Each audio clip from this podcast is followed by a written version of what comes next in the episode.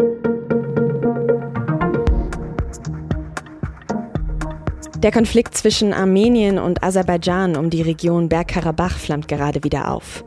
Zuletzt sind im Grenzgebiet auch EU-Beobachter unter Beschuss geraten. Gleichzeitig blockiert Aserbaidschan seit Monaten den einzigen Korridor, über den Armenien Zugang zu Bergkarabach hat. Mit meiner Kollegin Silke Bigalke, die für die SZ aus Russland berichtet, habe ich über die Lage in der Region gesprochen. Sie hören auf den Punkt, den Nachrichtenpodcast der Süddeutschen Zeitung. Ich bin Tami Holderried. Schön, dass Sie zuhören. Der Konflikt in Bergkarabach spitzt sich im Moment immer weiter zu. Und bevor wir auf die aktuellen Entwicklungen schauen, nochmal kurz zur Erinnerung, um was es dabei im Kern geht. Bergkarabach ist eine Region im Südkaukasus, die zwischen Armenien und Aserbaidschan liegt. Dort leben etwa 145.000 Menschen. Und sowohl Armenien als auch Aserbaidschan beanspruchen die Region für sich, schon seit dem Zerfall der Sowjetunion. Völkerrechtlich gehört sie zu Aserbaidschan, aber die Menschen, die dort leben, sind fast alle Armenier. Gerade in den letzten Jahren wird in der Region Bergkarabach immer wieder gekämpft. Wenn es einen Waffenstillstand gibt, dann hält er immer nur kurz. Vor drei Tagen sind dabei auch EU-Grenzbeobachter unter Beschuss geraten, auf der armenischen Seite der Grenze. Dabei wurde niemand verletzt. Die Beobachter sind Teil einer zivilen EU-Mission. Wer für den Beschuss verantwortlich ist, das weiß man noch nicht so genau. Das armenische Verteidigungsministerium hat gesagt, das aserbaidschanische Militär habe das Feuer auf die Beobachter eröffnet. Aserbaidschan hat das wiederum zurückgewiesen. Aber das ist nicht der einzige Grund, warum wir heute in diese Krisenregion schauen. Denn schon seit Monaten blockiert Aserbaidschan den einzigen Zugang, den Armenien nach Bergkarabach hat. Seit Juli ist der sogar komplett zu. Niemand kommt mehr durch in diesem Korridor. Keine Lieferungen, weder von Hilfsgütern wie Medikamenten noch von Benzin oder Lebensmitteln. Bergkarabach ist also weitestgehend abgeschnitten von der Welt. Und deshalb fehlt es dort gerade quasi an allem. Die UN sagt, dass die Blockade mittlerweile zu einem schweren Mangel an Lebensmitteln, Medikamenten, Gas und Treibstoff geführt hat. Schüsse auf EU-Beobachter und keine Hilfslieferungen für die Zivilbevölkerung. Was ist da los in Bergkarabach? Das habe ich die SZ-Expertin für die Region Silke Bigalke gefragt. Silke, sprechen wir zuerst über die Schüsse auf die Beobachter aus der EU. Warum schickt die EU denn überhaupt Leute in diese Region? Was sollen die da machen? Äh, Im Prinzip hat Armenien äh, die EU eingeladen. Armenien geht es ja darum, den Konflikt oder die Krise, die gerade in Bergkarabach herrscht, zu lösen. Und sie wünschen sich äh, sozusagen, dass internationale Organisationen wie die EU oder die UN intervenieren und Einfluss ausüben auf Aserbaidschan, damit Aserbaidschan äh, diese Verbindungsstraße in die Region wieder freigibt. Und äh, im Prinzip ist das so eine Art ähm, man kann das Hilferuf nennen von Armenien, die sagt, äh, kommt her, schaut, welches Unrecht hier passiert und mischt euch ein. Dann bleiben wir genau mal bei dieser Blockade dieser Verbindungsstraße. Die gibt es schon seit Dezember, aber seit Juli ist Bergkarabach jetzt quasi komplett von der Außenwelt abgeschnitten. Wie ist es denn dazu gekommen und wie hat sich das auch in den letzten Monaten von Dezember bis Juli jetzt so entwickelt?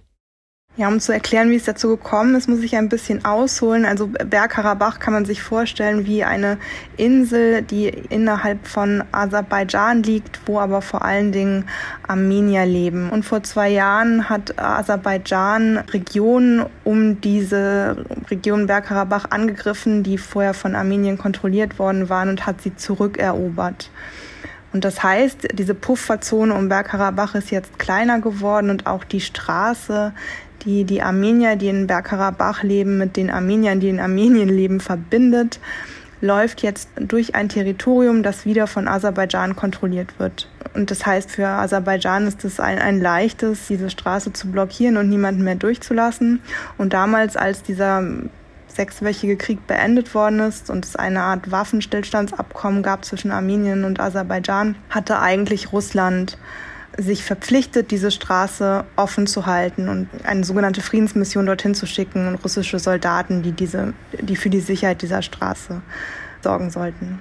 Und wie ist es dann dazu gekommen, dass es jetzt doch so eine Blockade gibt, wie wir sie aktuell erleben? Es gibt da mehrere Theorien, warum das so ist. Eine naheliegende ist, dass einfach ähm, die russischen Soldaten weniger geworden sind und sich nicht mehr kümmern, weil Moskau im Ukraine-Krieg beschäftigt genug ist, um das vereinfacht zu sagen, beziehungsweise vielleicht auch gar nicht mehr so viel Interesse hat, sich in diesen Konflikt einzumischen. Und das heißt, seit Monaten schon werden da viele Transporte abgewiesen von den Aserbaidschanern, vor allen Dingen auch Personen, also Armenier, die eben von Bergkarabach nach Armenien und zurückreisen wollen, berichten, dass sie nicht mehr durchgelassen worden sind. Was aber immer noch funktioniert hat, waren humanitäre Transporte. Also das Rote Kreuz konnte zum Beispiel Kranke transportieren oder Medikamente dort reinbringen. Lebensmittellieferungen waren noch möglich. Und das hat sich eben Mitte Juli auch geändert und jetzt berichtet unter anderem das Rote Kreuz, aber auch beauftragte Menschenrechtler in Bergkarabach, dass eben selbst Nahrungsmittel jetzt nicht mehr durchkommen.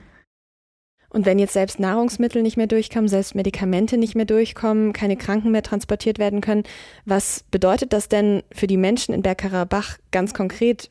Wie sieht deren Leben gerade aus? Also ich habe mit ähm, einigen von denjenigen, die noch dort sind, gesprochen. Ähm, ich kann jetzt dazu nur sagen, dass ich auch nicht überprüfen kann, was sie mir gesagt haben, aber es stimmt mit den Sorgen über allen, die jetzt EU und UN auch haben. Die berichten, dass es eben die Läden leer sind. Es gibt nichts zu essen mehr einzukaufen. Äh, vor allen Dingen, also das, was noch in die Stadt gelangt, wird meistens in der Region selbst angebaut. Also es gibt ja auch noch irgendwie Dörfer drumherum, wo Weizen und, und, Tomaten und Gurken angebaut werden. Die werden dann in die Stadt gebracht und dort verkauft. Das ist aber alles nicht genug.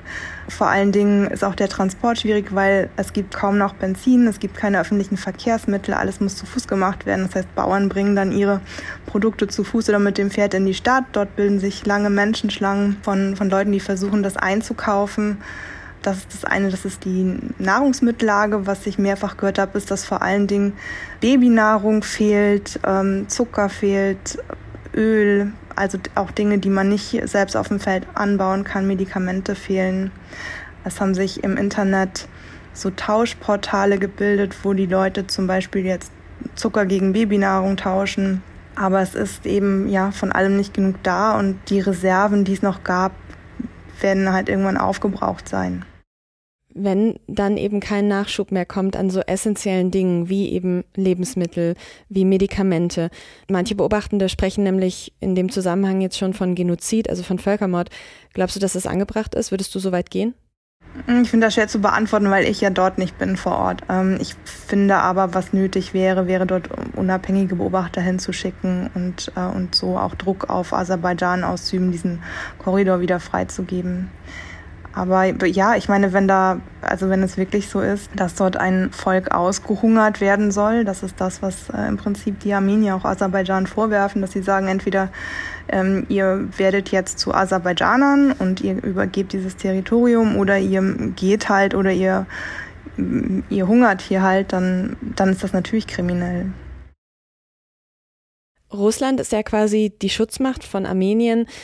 Kann Russland da jetzt irgendeinen Einfluss nehmen? Kann Russland da irgendwie Druck ausüben auf Aserbaidschan? Könnte es wahrscheinlich. Die Frage ist, ob Russland das möchte. Also schon während dieses Krieges, dieses kurzen Krieges 2020 hat ähm, Armenien Russland um Hilfe gebeten. Also Armenien und Russland sind auch gemeinsam in einem Verteidigungsbündnis. Das heißt, der armenische Premierminister hat Moskau um Unterstützung gebeten und Moskau hat keine Unterstützung geschickt, sondern hat abgewartet, bis Aserbaidschan praktisch diesen Krieg gewonnen hatte und hat dann gesagt, jetzt kommen wir und vermitteln zwischen euch beiden. Ähm, das heißt, es hat auch Moskau hat gar nicht so eindeutig Partei ergriffen für Armenien. Die Tatsache, dass jetzt eben russische, ich sage das in Anführungszeichen, Peacekeeper, Friedenssoldaten nicht mal jetzt eingreifen, um diese Straße offen zu halten, zeigt ja, dass Russland äh, offenbar auch kein Interesse gerade hat, sich dort zu engagieren. Gibt es denn irgendeinen globalen Player, der jetzt, wir haben über Russland schon gesprochen, der irgendwie Einfluss da nehmen könnte, der irgendwie noch Macht in diesem Konflikt, in dieser Region hätte, die er jetzt nutzen könnte?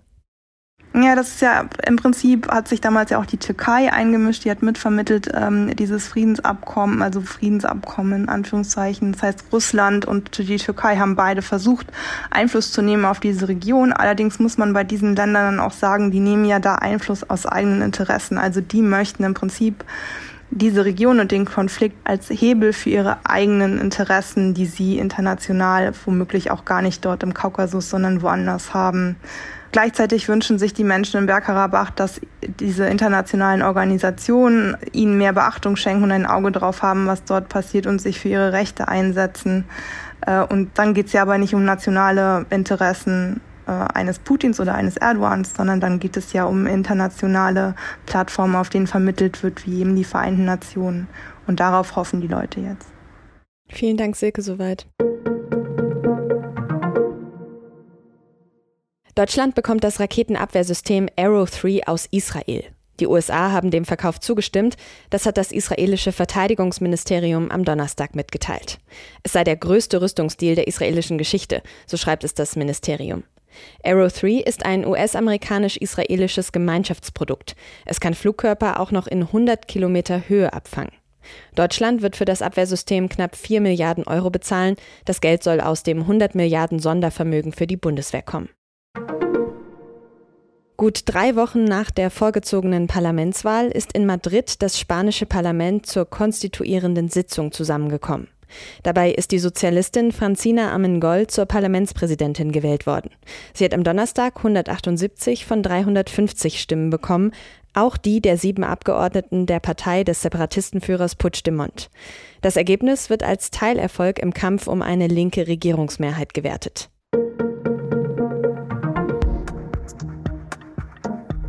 Hubert Aiwanger, der bayerische Vizeministerpräsident, der war ja zuletzt in ganz Deutschland in den Medien. Wegen eines Auftritts auf einem Volksfest in Erding, weil er da vor 13.000 Leuten gesagt hat, die schweigende große Mehrheit müsse sich die Demokratie wieder zurückholen. Also um das nochmal klar zu machen, das hat ein demokratisch gewählter Minister gesagt. Und manche haben danach gedacht, dass das jetzt ein Schritt zu weit war und die Begeisterung, die Aiwanger in Bayern an vielen Orten entgegenschlägt, dass die jetzt etwas gedämpft wird. Aber das ist nicht passiert. Meine Kollegen Johann Osel und Andreas Glas waren mit Aiwanger unterwegs und ihre Reportage lesen Sie am Freitag in der SZ.